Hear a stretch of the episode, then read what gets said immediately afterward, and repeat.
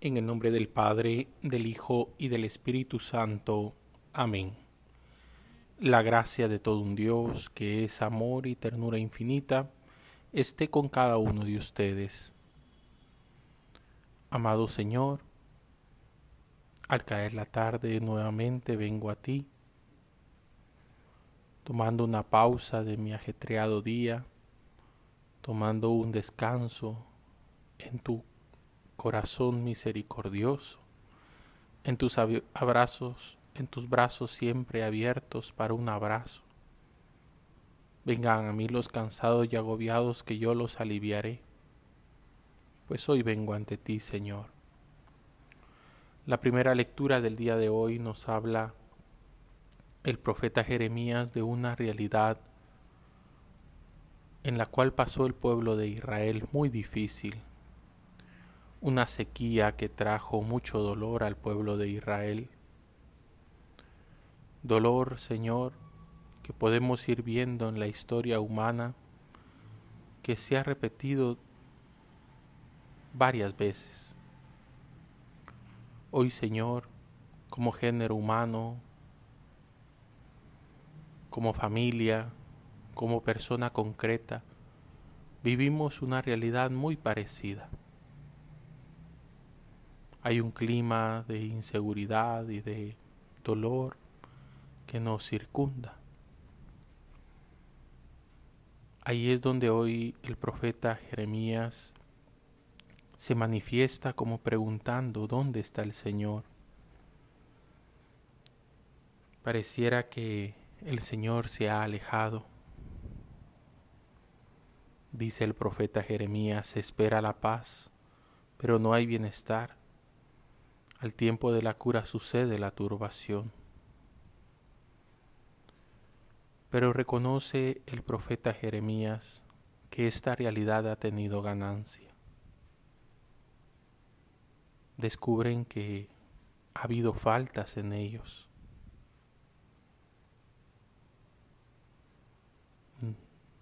No descubre que es un castigo de Dios,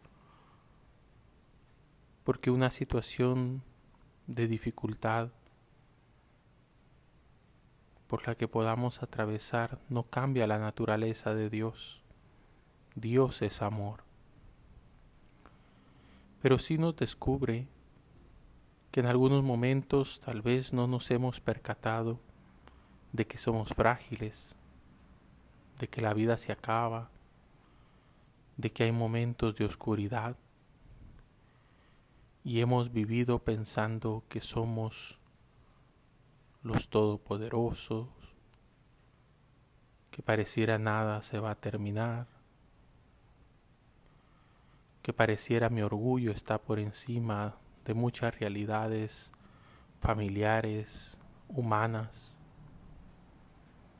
que pareciera que yo me sustento solo y me basto para mí mismo. Y estas realidades mueven el piso recordándonos que no nos bastamos a nosotros mismos, recordándonos que somos vulnerables, recordándonos que como hoy nos recuerda Jeremías, ¿a dónde más vamos a poder acudir si todos los ídolos van cayendo? Y preguntarnos, ¿no eres tú, Señor, nuestra esperanza? Pues tú lo has hecho todo. Y es ahí donde encontramos la paz, sabiendo que en Dios hemos puesto nuestra esperanza. El que lo ha hecho todo, lo puede hacer todo de nuevo.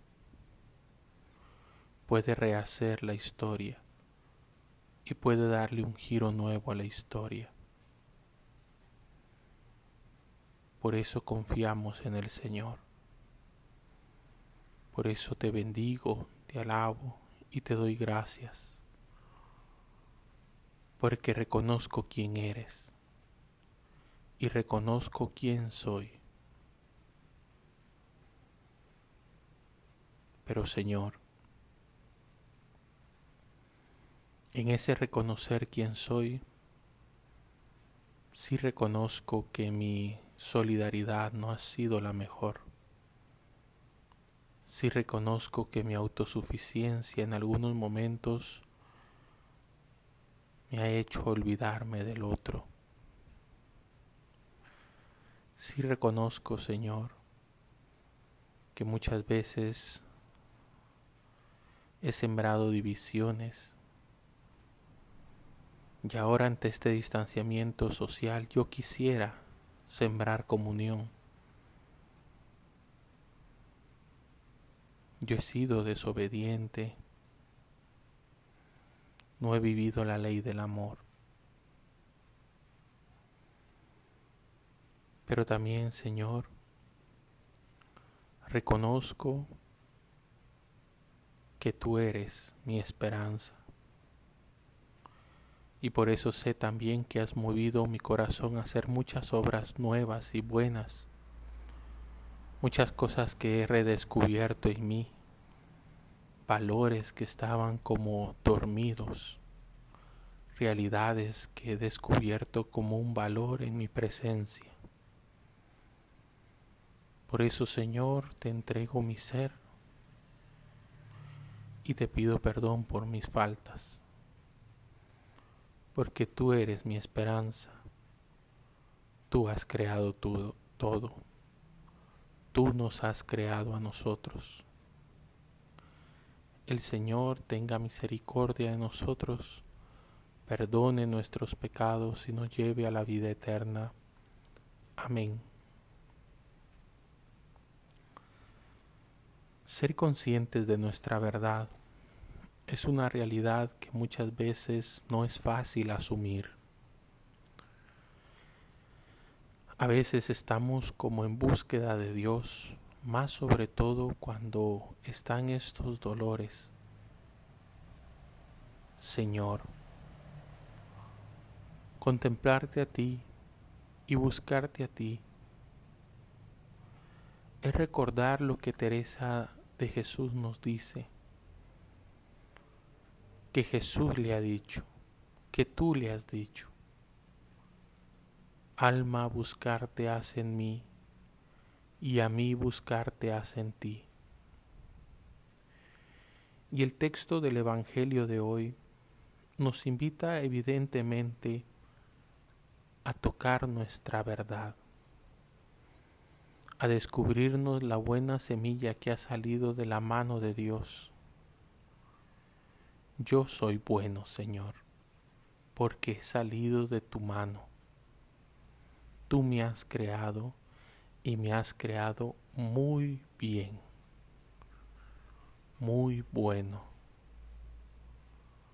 Me has hecho perfecto ante tus ojos como lo dice el Salmo 8, ¿quién es el hombre para que te acuerdes de él? Porque aún en esa fragilidad humana hay una grandeza divina. Somos hijos tuyos, Señor. Pues este Evangelio nos habla del terreno donde se ha sembrado la buena semilla y se ha sembrado la cizaña. Señor, es fácil contemplar la cizaña en el mundo. Guerra, violencia, injusticia, injusticia económica, injusticia social, discriminación, migración forzada. Tú no has sembrado nada de esto.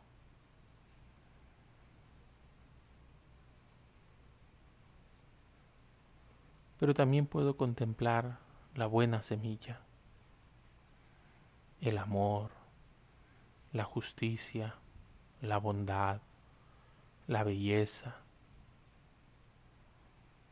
la humanidad.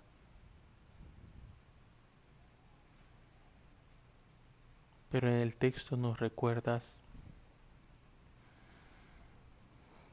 que no nos toca hoy a nosotros juzgar estas realidades, sino nos toca trabajar para que esa buena semilla llegue y crezca de tal manera que se pueda quitar por tu mano la cizaña. Ahora bien, esto lo puedo contemplar hacia afuera. Pero tú me invitas en este Evangelio, Señor, a contemplar mi corazón, a tener un conocimiento propio y a reconocer que en mi corazón también hay cizaña.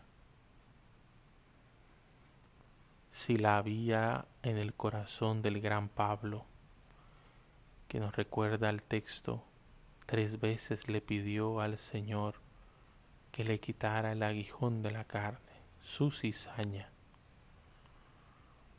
¿Qué nos podría hacer pensar que no hay en nosotros? Además Jesús lo está diciendo. El trigo y la cizaña crecen juntos. Nosotros lo podemos contemplar. Como puedo hacer una obra buena, también puedo hacer una obra mala el trigo y la cizaña van juntos. ¿Por qué no cortar la cizaña? El Señor no lo dice, no vaya a ser que al querer cegar se corte también el trigo bueno y el fruto se pierda. A veces somos tan duros con nosotros mismos queremos arrancar la cizaña, vemos duramente nuestra cizaña o vemos duramente la cizaña en el otro, arrancando también el buen fruto y comprando aquellas etiquetas de todo lo hago mal, no sirve lo que hago, nadie valora mi esfuerzo, son cizañas que si tú las cortas, acabas con el trigo bueno. Porque alguien criticó lo que tú hiciste, pero no significa que eso no fue una obra buena. Siempre habrá cizaña, pero no cortes el trigo. No dejes de hacer una obra buena en este mundo porque la cizaña te dice que no sirvió.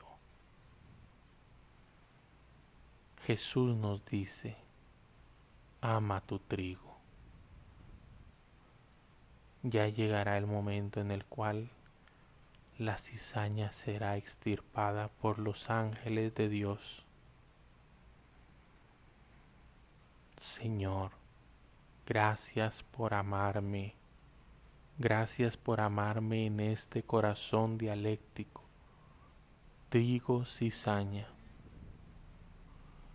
Te lo entrego, Señor, y sé que hay más fruto, más trigo, más buena semilla de la que yo a veces creo. Señor, también reconozco el valor de la cizaña. Me hace recordar que tengo que abonar el trigo. Me hace recordar que tengo que cuidarme. Me hace recordar que si no hago que le dé luz al trigo, tarde o temprano se extinguirá. que no me auto complazco, que no me autosostengo, que no me basto yo solo.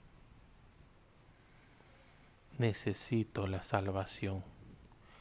Necesito que tus ángeles en un momento determinado corten esa cizaña para que crezca y crezca en abundancia de amor, de justicia y de paz.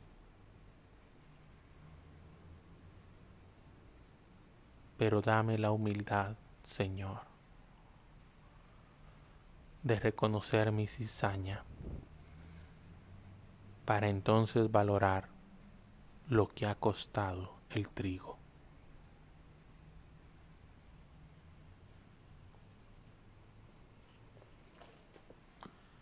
Con el Salmo 78, Señor, te presento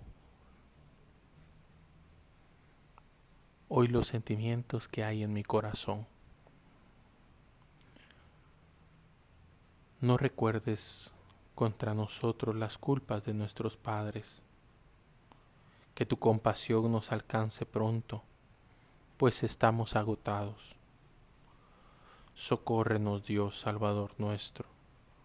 Por el honor de tu nombre, líbranos y perdona nuestros pecados a causa de tu nombre.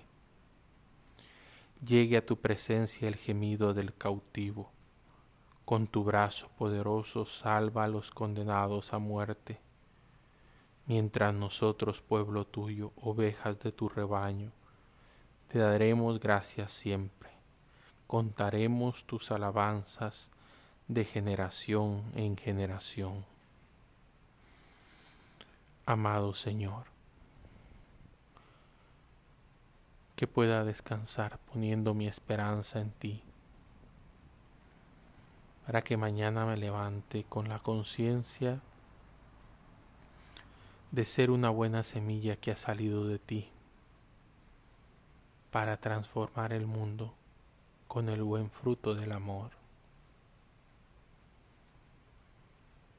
Elevamos los ojos a ti, querida Madre, aquella que también supo guardar todo en su corazón los momentos alegres, como el día que te anunciaron que Jesús iba a nacer, como los momentos tristes cuando no había donde naciera. El momento alegre de verla en la boda de Caná, como el momento triste de verla en el juicio todo lo guardaste en tu corazón, manteniendo la, la esperanza en tu Señor. Por eso decimos, bajo tu amparo, nos acogemos, Santa Madre de Dios. No desoiga las súplicas que te dirigimos en nuestras necesidades. Antes bien, líbranos de todo peligro, oh Virgen gloriosa y bendita. Amén. Hoy Señor quiero descansar en tu paz, recordando que soy oveja de tu rebaño. Te imagino, mi buen pastor, abrazándome, cuidándome, no importando si vengo herida, más bien curando mis heridas soy oveja de tu rebaño, Señor. Y eso me da la paz. Amén.